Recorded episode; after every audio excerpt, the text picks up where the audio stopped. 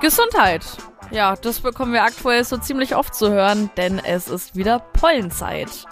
Aber die sind nicht die einzigen Allergieauslöser. Weit verbreitet sind ja auch Allergien gegen Katzen, Hunde, Pferde und so weiter. Aber wusstet ihr eigentlich, dass unsere Vierbeine auch eine Allergie gegen uns entwickeln können? Schuld daran sind unsere menschlichen Proteine und Hautschuppen, die eine allergische Reaktion in Form von Jucken, Entzündungen und Hautinfektionen auslösen können.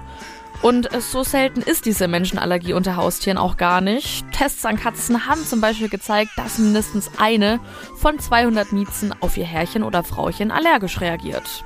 Aber was tut man denn jetzt eigentlich, wenn das eigene Tier betroffen ist? Ja, viel kann man da leider nicht machen, denn wenn man Hund, Katze, Maus abgeben würde, kommen beim nächsten Besitzer wahrscheinlich wieder die gleichen Symptome hoch.